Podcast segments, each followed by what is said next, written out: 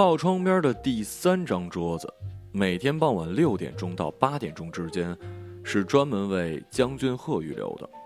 他也偶尔带朋友，或许是员工一起来。大部分的时间他是自己来的，手里带本杂志，在上菜之前读几页。他和春风每天都对话。但不外乎是他请他点菜，然后他报出菜名以及谢谢、不客气之类的客套话。有一天，春风忘记把已预定的牌子放到那张桌上，等他发现自己的错误时，两个中年妇女已经占了那张桌子。他们从进门坐下就说个不停，对春风的抱歉和请求不予理睬。我们就坐这儿，哪儿也不去。另一服务员去给他们点菜。春风出门去等江俊鹤，真对不起，我都是我不好。他给江俊鹤鞠躬，眼泪要跌出眼眶了。让你受委屈了吧？这种小事情让你在风里站这么久啊，应该是我跟你道歉才对。走进餐馆之后，他对老板娘说：“你们的服务可真让人感动啊！”哎呀，顾客是上帝嘛。老板娘笑着说。他亲自把江俊鹤引到了另一个相对清静的地方，看着春风拿着菜单过来，他跟江俊鹤说：“春风是个大学生，只是课余时间打打工。”春风给江俊鹤上菜的时候，江俊鹤问他读什么学校、什么专业，喜欢自己的学校跟专业吗？他问话的时候把头半扬起来，而他每一次回答他的问话都得把腰弯下去，他意识到这样有点可笑。就冲春风笑笑，低头专心吃饭。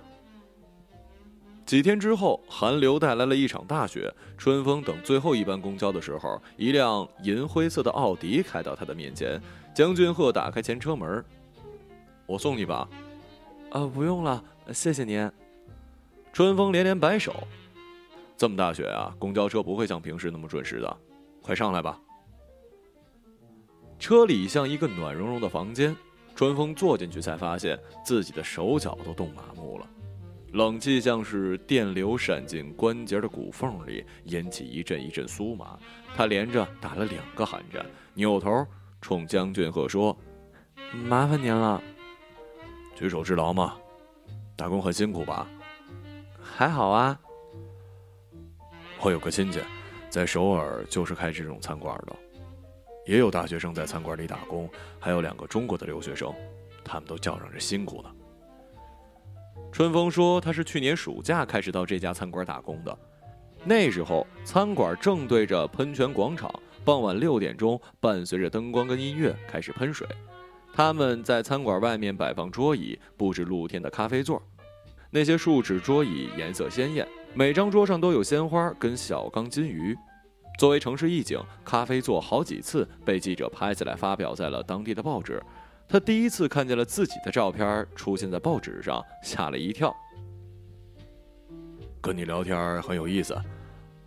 春风在学校门口下车，江俊鹤说：“哦，对了，呃，请等一下。”他拉开一抽屉，拿出一个小袋子，递给了春风：“这是朋友送的小礼物，是女人用的东西。我……”那怎么可以呢？就当是帮忙，好不好？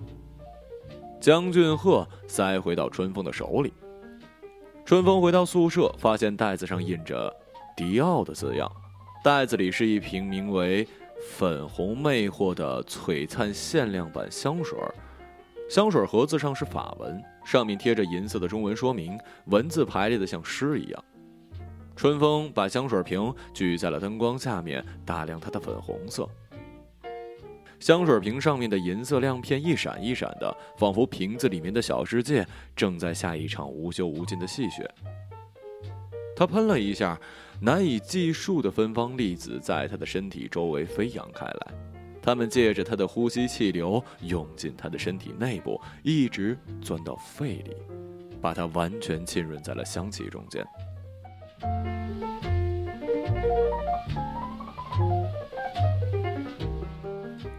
作为对那瓶香水的回报，第二天江俊鹤去餐馆吃饭时，春风送了他一个苹果。他在他面前把苹果像杯子那样打开，挖空那瓢的苹果里是用蜂蜜调好的梨丁、橘瓣、山楂丁、猕猴桃丁、苹果丁。江俊鹤看着这个苹果，好半天没说出话。一周以后，江俊鹤带着春风出去吃烤牛排，为他们服务的服务员是位表情严肃的中年男人，黑西装、白衬衫，脸刮得干干净净，腰杆挺得笔直笔直的。他两手抬着，像练习华尔兹舞似的伸向春风。在江俊鹤的低声提醒下，春风把外套脱下来交给了他，而他就像斗牛士那样举着春风的棉袄，先退了两步，才转身走开。春风扭头看着他，他的棉袄真是丑陋啊，洗过几次的红色，像是被阳光暴晒很久的红油漆。黑灰相间的围巾是春风自己织的，搭在衣服上面，就像一个人因为惭愧把头深深的埋了下去，只剩下一缕头发挂在衣服的外面。我从未来过这么牛气的餐馆。春风跟江俊鹤说，他还在想那服务员，他知道服务员们私下里是怎么议论顾客的。服务员很快回来，低声请他们点菜。他把菜单放到他们的面前的表情，就好像是什么重要的文件似的。春风点菜的时候偷偷抬眼，想知道他是不是在打量他的牛仔裤跟假耐克运动鞋。也许他注意到了我的香水。春风暗自猜想，他希望他能够注意到他的香水，那是他确定能在任何高档场合拿得出手的东西了。江俊鹤点了几道菜，礼貌性的征求了一下春风的意见，这样可以吗？当然啦。牛排很棒，临近烤熟时，香气简直把人熏得晕过去。怪不得大家敬菩萨时都烧香呢，原来嗅觉享受简直直抵肺腑，远远高于胃口的满足了。呵，你真可爱啊。呃，你男朋友很迷恋你吧？我没有男朋友，怎么会呢？你的身后即使跟着一百个男人也不奇怪啊。瞧您说的，我只是一个很普通的女生了。你是一块金子。江俊赫看着春风的眼睛，好像在强调某个真理。我不相信你身边的男人没发现这个。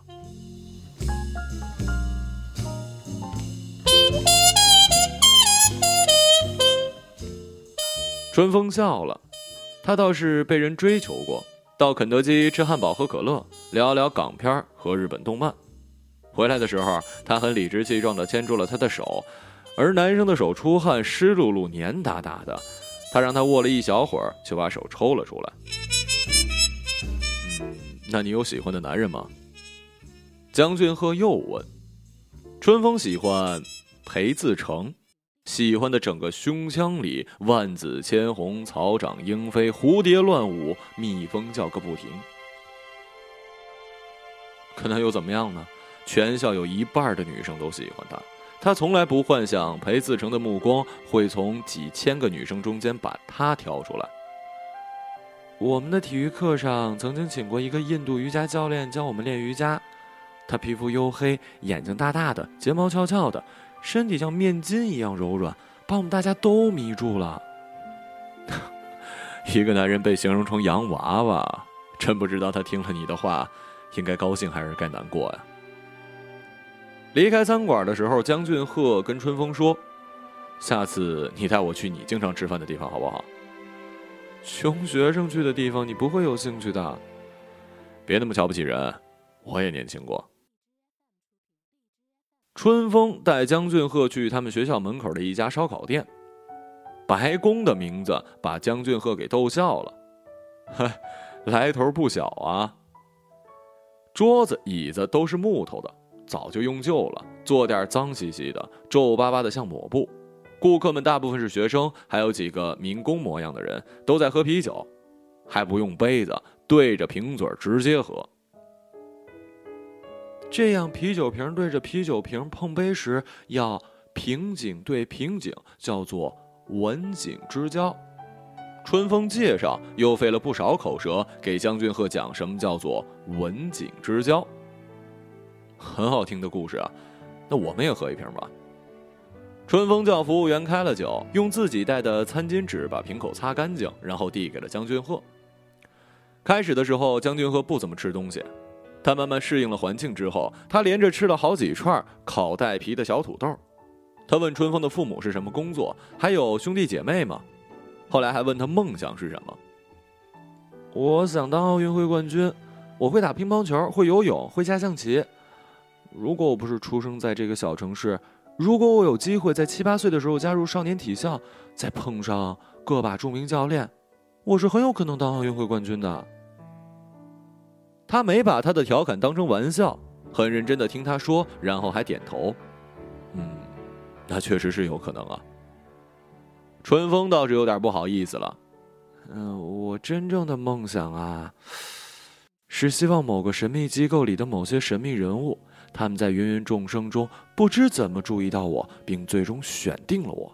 他们在某一天突然走到我面前说：“跟我们走吧。”于是我就跟他们走了，从此过着一种与以往完全不同的、带有传奇色彩的生活。什么样的传奇色彩啊？那个时刻到来的时候，我就会知道了。他们回到车里，发动汽车之前，将军鹤吻了春风。春风的后背贴着椅座，一动不动。他的吻温暖缠绵，舌尖残留着酒味以及口香糖的薄荷气息。江俊鹤请春风去他们家里喝茶。他的家呢是一个复式公寓，从窗口望出去可以看见江水，江面上覆盖着冰面，冰面上残雪处处，像一幅水墨画。江俊鹤带着春风四处参观，房子很大，非常整洁。江俊鹤说，有一位钟点工每天来打扫三个小时呢。空荡荡的，像个山洞。刚住进来的时候啊，夜里开着灯，我才能睡着呢。卧室的床头柜上摆着一张全家福，他的老婆淡眉细眼，俨然一个雪团柔术的女人。他们的儿子跟春风差不多大，个子比江俊鹤高出半个头，一副很不耐烦的样子。女儿跟妈妈呢，像是一个模子印出来的，对着镜头笑的眼睛眯成了一条缝，还不知害臊的露出了牙箍。她叫莲溪，我问她：“你长得这么丑，哪会有男人愿意跟你谈恋爱呀？”她满不在乎的说：“我可以整容啊。”参观结束之后，他们去楼下喝茶。公寓靠地热取暖，加上透过落地窗照射进来的阳光，房间里足有二十八九度。别说棉袄了，连毛衣都穿不住。家里只有我的衬衫，呃，你用换吗？呃，不用了。春风脱掉外衣，它里面的薄衫是江俊鹤前几天送他的礼物，和香水一样。江俊鹤把价签给摘了。这件衣服在宿舍里引起了轰动，每个女孩子都试穿了一下。江俊鹤在一张矮茶桌旁摆好了一套青瓷的茶具，然后把烧开的水壶拎过来。沏茶之前，他先里里外外的清洗茶具，手法非常娴熟。沏人参乌龙茶，水的温度很重要，高温才能让茶叶里的精华灵魂出窍。春风被他的用词逗笑了。江俊鹤把茶倒进茶碗里，喝之前。提醒春风注意茶水在阳光下显示出来的金色色泽，很漂亮吧？春风说是。江俊鹤喝了一碗茶，很舒服的哼了两声，在阳光下，他的真实年龄完全展现出来。发根处新长出来的头发有一半都白了，不光脸上，他手上的皮肤也有一些松弛，但指甲剪得整整齐齐，指甲缝里也是干干净净的。你是工作需要不得不来这里工作的吗？跟老婆的确是这么说的，而且还得装出一副非常无奈、痛苦的样子。哼，但实际上我很高兴在这里生活，不用每隔一天吃全素营养餐，看电视转播球赛的时候没有人跟你吵，看恐怖电影也没有人跟你说无聊，星期天不用打扮的像个新郎似的去教堂里唱赞美诗。不用每半个月参加一次家庭大聚会，也不用每个月去学校跟老师探讨孩子的学习问题。喝醉酒回家，不仅可以不洗澡、不睡沙发，还可以穿着衣服随便往床上一倒。春风等着他提到自己，但是他没提。于是他说：“我下个星期放寒假，回家以后可以天天睡到妈妈过来打屁股再起床，可以去姐姐的花圃玩，和朋友们在网吧通宵打游戏，熬得像熊猫一样。回家边听妈妈骂边睡大觉。高中、初中同学还经常约在一起喝酒，喝完酒再去 K 歌，每次都有人把嗓子喊哑。哦，对了。”我们还经常夜里去江边放烟花呢。这边也有人放烟花。深夜里啊，突如其来一声响，我还以为什么事儿呢。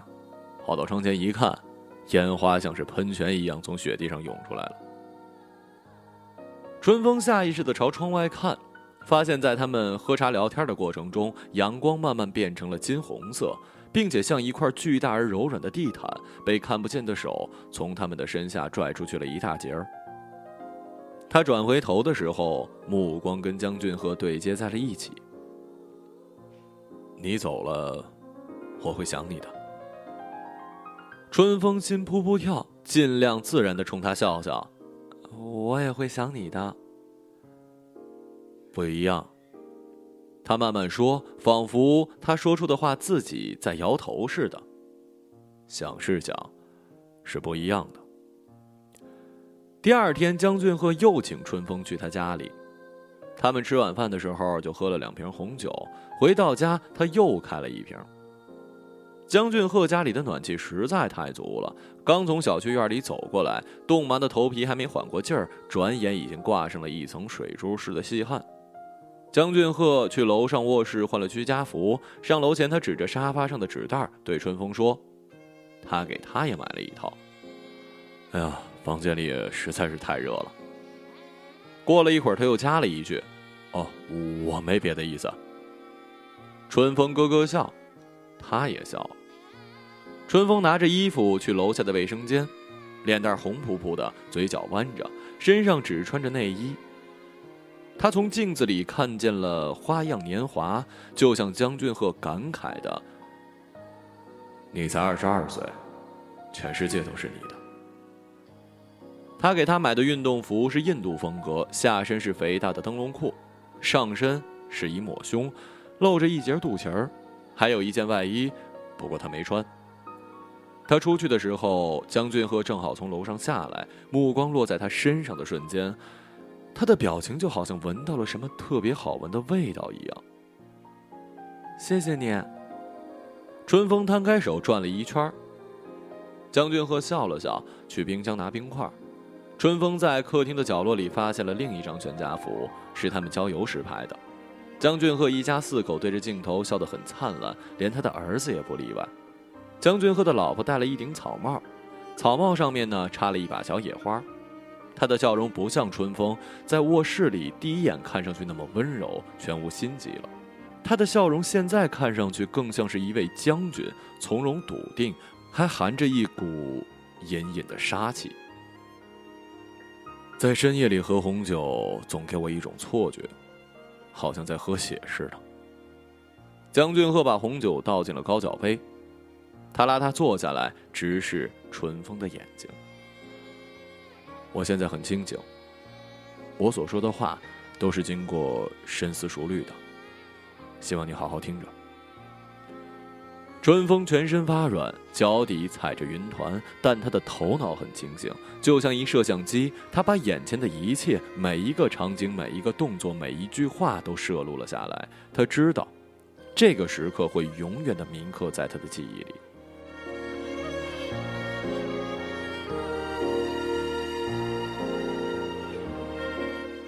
寒假过后，再开学的时候，春风变化之大，就仿佛他是一刚来的插班生。跟随着他外貌服饰变化的，还有一传言：他妈妈家里的房子以及四周不小的一块地，被修建中的机场征用，他们家拿到好几百万的补偿款，简直就是天上掉馅饼。上学期春风还勤工俭学，这学期学校的宿舍就变成鸡窝，人家飞出去了，住在了自己的房子里。不光房子，连汽车都有了，一辆红色的 Polo，车灯还做了装饰，就好像女人抹了眼影。虽然开着车上学，但春风待人接物还是很低调，对老师也很有礼貌。也许他知道自己现在是校园明星了，对谁都是笑微微的。学校五十周年大庆的时候，他作为志愿者参加了好几项活动呢。裴自成也参加了活动。有一天，他坐在春风身边的时候，跟他一起把各种纪念品装进印有校庆标志的纸拎袋里。这期间，江俊鹤打了电话。我什么事也没有，就是想你了。你想我吗？想啊，都想不起你长什么样了。小狐狸精，我们走着瞧春风放下电话，发现裴自成盯着他，冲他一笑。我们手机是一样的。春风一看，可不是嘛，都是 Any Call 的巧克力系列。春风的手机是奶白色，裴自成的则是黑色。春风的心砰砰直跳，刚才他伸手拿笔记本，跟裴自成的手不小心碰在了一起，他的心就砰砰跳了。从他坐到他的身边。哦不，早在他出现在门口，漫不经心的朝房间里打量的时候，他就已经乱了方寸。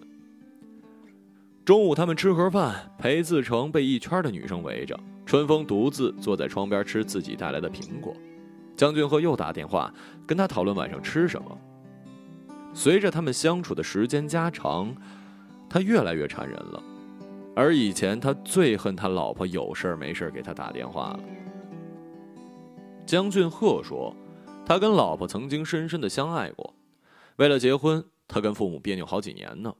他们之间的爱情像是烈火干柴，他的先烧完，他老婆因为动不动就淌眼泪儿，烧的比他慢，多用了几年才彻底烧成了灰。那几年他们过得挺痛苦的，有时候他半夜惊醒，发现他老婆坐在他身边，直勾勾的盯着他，质问：‘你到底是谁？’”你凭什么让我这么痛苦？他也没想到会这样。结婚宣誓的时候，他许诺一生一世像爱护自己的眼珠子一样爱护他。但两个孩子相继生下来，老婆身上曾经让他心醉神迷的东西也全掏空了。她完全变成了伺候老公、照顾孩子、操持家务的大婶儿。刚跟江俊赫同居的几个月。每次有人按门铃，春风总是提心吊胆，担心他老婆搞突然袭击。如果他抓到他们，他会像泼妇骂街那样把脏话扔得他满身满头吗？他会打他吗？江俊赫到时候会站在哪一边呢？但是他没过来过，电话也是偶尔打打。放春节假的时候，江俊鹤回国了一次，回来之后闷闷不乐。春风以为东窗事发呢，后来才知道江俊鹤这次回去，发现他老婆跟人合伙开了一家小型的蒸汽瑜伽馆。那合伙人是一单身男人，以前在健身房当教练。他比江俊鹤老婆还年轻十岁，对他的那股黏糊劲儿啊，像儿子跟妈。一肌肉男天天嗲嗲的声音说话，真是让江俊赫隔夜饭都快呕出来了。可是他老婆笑眯眯的，很享受这种低级趣味。他跟他指出这一点，回敬他的却是老婆的白眼儿。我们真要有什么见不得人的事情，我还会介绍你们认识吗？抛除这男人，瑜伽馆也让江俊赫添堵。这么大的投资，老婆自己做了主，还振振有词的提醒他，钱是他父母留下来的遗产，他想怎么花就怎么花。何况他还拿出一半留给孩子当教育基金呢。这样也好，他有他的未来，我们有我们的。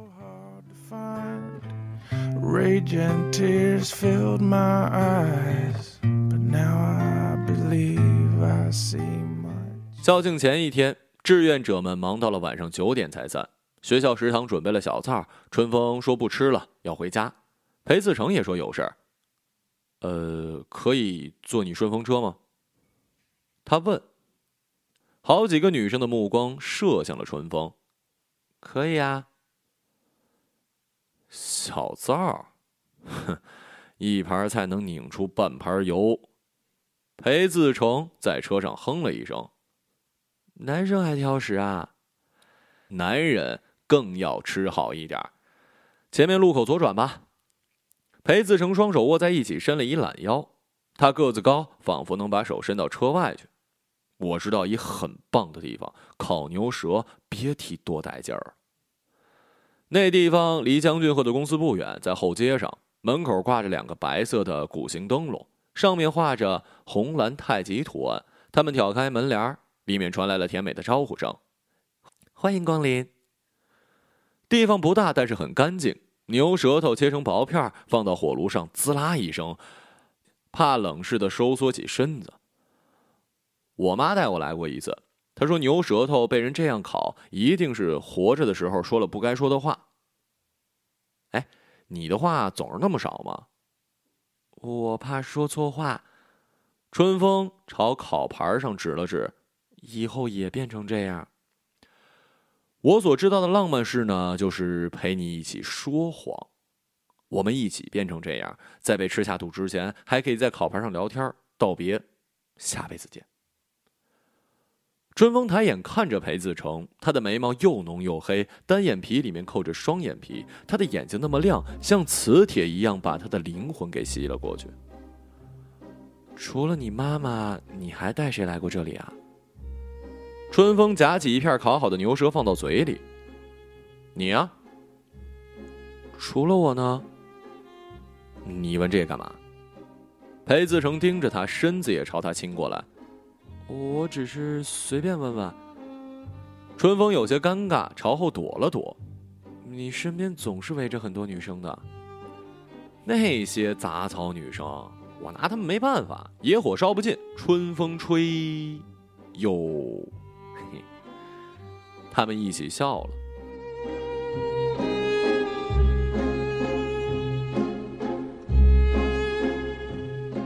春风快半夜才回家，他用钥匙轻轻开门，吓了一跳。厨房里灯火通明，江俊鹤扎着围裙，把一锅刚煮好的东西端到了餐桌上，满屋子的热气，混杂着食物的香气。回来啦？我还以为。我不是跟你说今天会忙到很晚，让你先睡吗？我想给你一个惊喜嘛。江俊鹤跑过来抱春风，我我脏死了，我先洗一下。春风进了卫生间，洗了脸，洗了手，拉起自己头发闻了好几次，确定没问题，才走了出去。吃饭的时候，春风觉得江俊赫的目光像是吸尘器，把他身上所有发生的蛛丝马迹吸了出来。呃，干嘛这么看着我？别咬着筷子说话，当心传到喉咙。他的紧张劲儿把春风给逗笑了。一直到洗澡的时候，春风才放松下来。他在浴缸里放满了水，闭着眼睛沉下去，水温的灼烫让他全身战栗。他的思绪又回到了一两个小时前。裴自成差点扯断他的文胸吊带他还打开灯欣赏了一下他的内衣，手指扶着蕾丝花边，笑着：“我早就猜出来了，你是一外冷内热的闷骚女。”他又羞又恼，在他的肩头狠狠咬下去，像一个钢印印在了他古铜色的皮肤。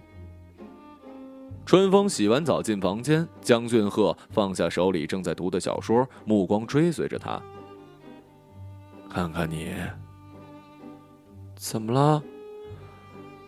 这么年轻，这么漂亮，我愿意用我所拥有的一切，去换你所拥有的。他把春风往怀里拉，他往后躲了躲。今天累死了。我知道怎么让你放松。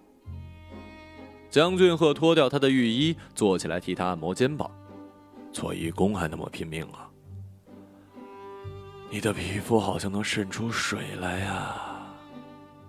按了一下，他的手放平，在他的肌肤上游走，嘴唇也跟着贴了过来。我一整天都在想你。春风把脸转到了一边。怎么了？江俊鹤用手把他的脸轻轻扳过来。怎么哭了？你爱上我了？春风哽咽，傻瓜！你真放肆，竟敢这么说我！你本来就是傻瓜，爱上别人是很危险的事情。说的也是啊，尤其是你这样的小妖精。你使劲欺负我吧！春风翻过身，把江俊鹤拉向自己，就像你对待你最恨的仇人那样。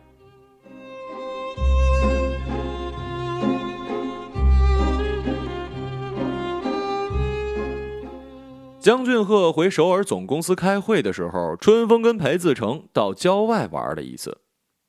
在路上的时候，江俊鹤打来电话：“你没在家里啊？我去书店转转，买完书还想去陶碟。一个人去吗？当然不是，是跟我们学校最帅的男生在一起。那边有人在跟江俊鹤打招呼。”啊，赶时间再联络你啊他匆忙放下电话，呃，是我妈妈，我住在外面，她有点不放心，一天打好几个电话。我也不放心，不如我搬过去跟你一起住吧。我妈会杀了你的。他们到达了一个叫做吊水湖的地方，买了门票。这个地方是长白山山脉的一支，从地图上看像一只胳膊伸了出来。昨天下了一场小雨，树木葱绿。树林间游荡着丝丝缕缕的白雾，空气沁凉沁凉，肌肤摸上去像是涂了一层冰蜡。他们顺着水流的方向，一会儿在溪流这边，一会儿在溪流那边。十几座栈桥没有重样，溪流遇到陡立的岩石，形成小瀑布，飞跃而下，溅起白花花的水沫，像无数的猫在往下跳。水里游动着很多红鳟鱼。橙色的鳞片跟水波光影混在一起，让人目眩神迷。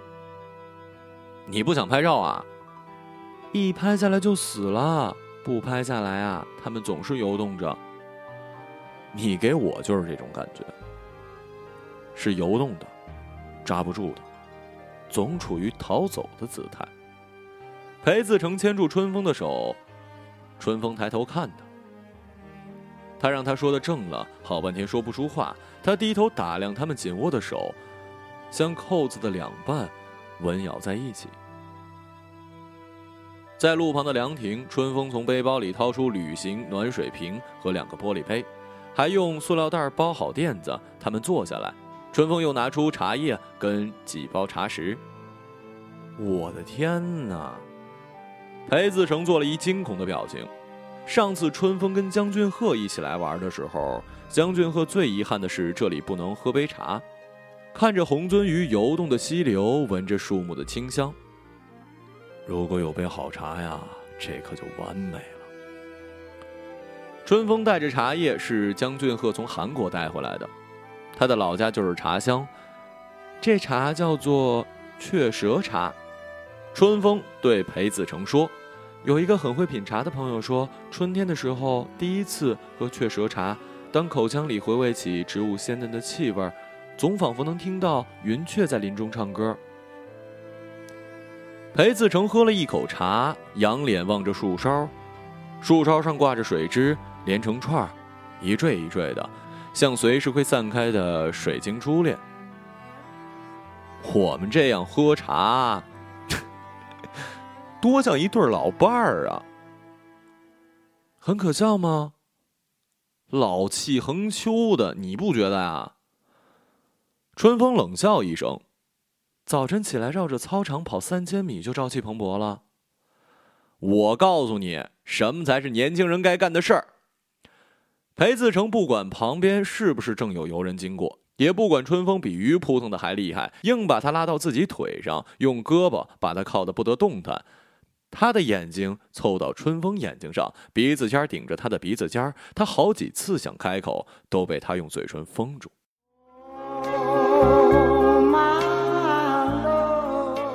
春风挣扎几次挣脱不开，闭上眼睛，任凭裴子成把他当成饮料，一口接一口的把它吸空。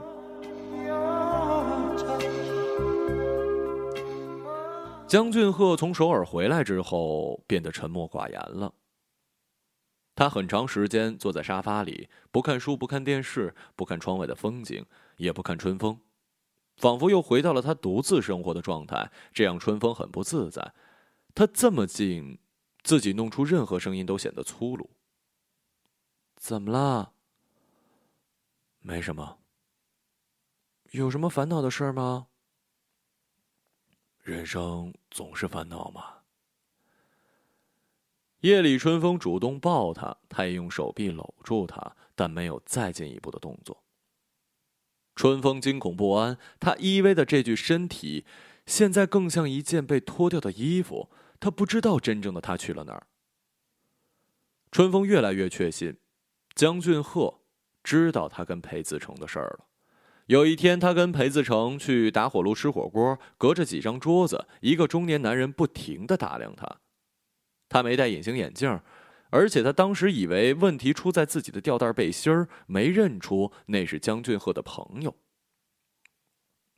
他什么都知道，但他什么也不说。也许他在等我开口，或者等我搬走。春风想。可是春风不知道该去哪儿，回学校宿舍，只剩半个月就放暑假了。再说。跟裴自成怎么解释啊？裴自成现在当着人老婆老婆的叫他，半夜给他打电话。江俊鹤有应酬不在家，让他去白宫。他去过之后，发现他所谓十万火急是让他把他以及另外三个男生送回家。四个大男生差点把他的车挤爆，没喝完的半瓶真露被带到车上，接力棒似的在几个男生中间传来传去。他们在车里说起学校的另一个开着私家车的女生，白天开车，夜里被人当车开。他们的笑声像是因台风涌起的巨浪，张牙舞爪地扑向了春风。他开得再快，也无法把他们甩掉。最后送裴自成，送到他们家小区楼下。你在这儿等着，如果我爸妈睡了，我给你发短信，你再悄悄上来。好啊。裴自成刚走进楼，他就把车开走了。深夜的大街，因为流泪，他把车开得像是弹子球。回到小区，他擦干眼泪，看了看停车场，没看到江俊鹤的车。春风松了口气，上楼打开门，家里也黑着灯，他鞋懒得脱，一屁股坐在了玄关处的地板上。电话声响起，是裴子成。你现在上来吧，九零二我已经把门打开了。我已经回家了。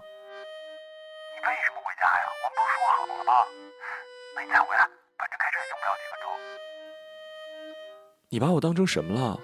司机还是三陪小姐啊？我不会去你家，也不会去任何别的地方。我只想在我自己家待着。谁把你当三陪小姐了？你是三陪小姐，我会让你到我家呀。春风把电话放到地板，裴自成的声音像是球似的从地面上弹起来。你发什么神我不想跟你说话了，我要关机了。关机就分手，别怪我没提醒你，开弓没有回头箭。没有就没有，分手就分手。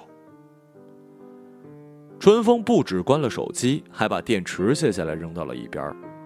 啪的扔了出去，他抹了两手泪，往落地窗那边看。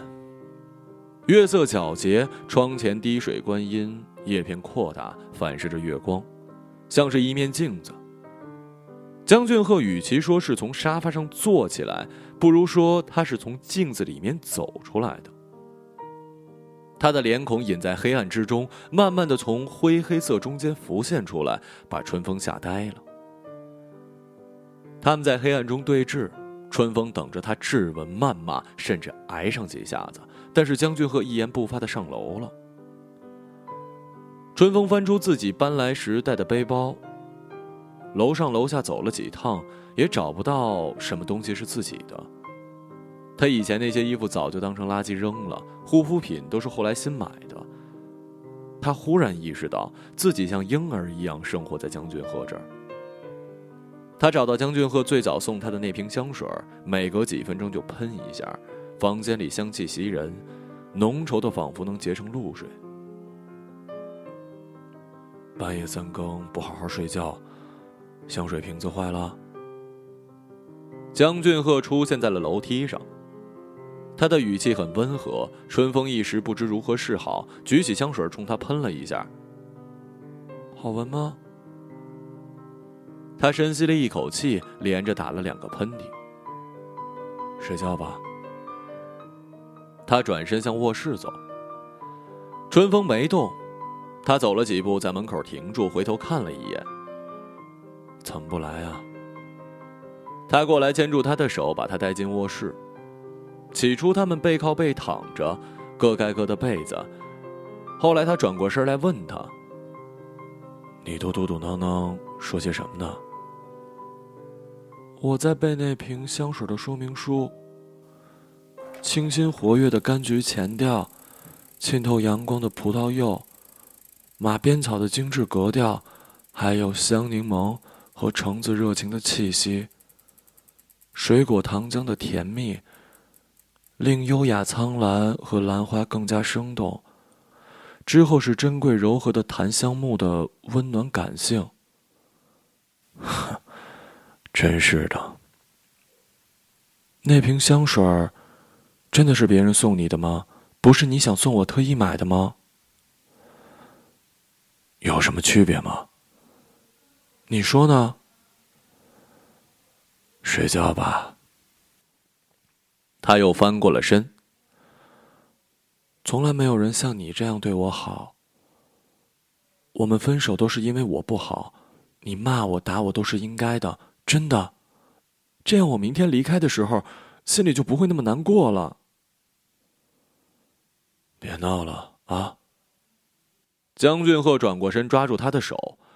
春风哭了，一开始没声音，后来不管不顾的扯开嗓门，鼻涕眼泪蹭脏了江俊赫的睡衣。好了好了，我们讲和吧。江俊赫把他搂进怀里，长长的叹息：“你年纪小，我不欺负你。”你也别因为我年纪老就欺负我。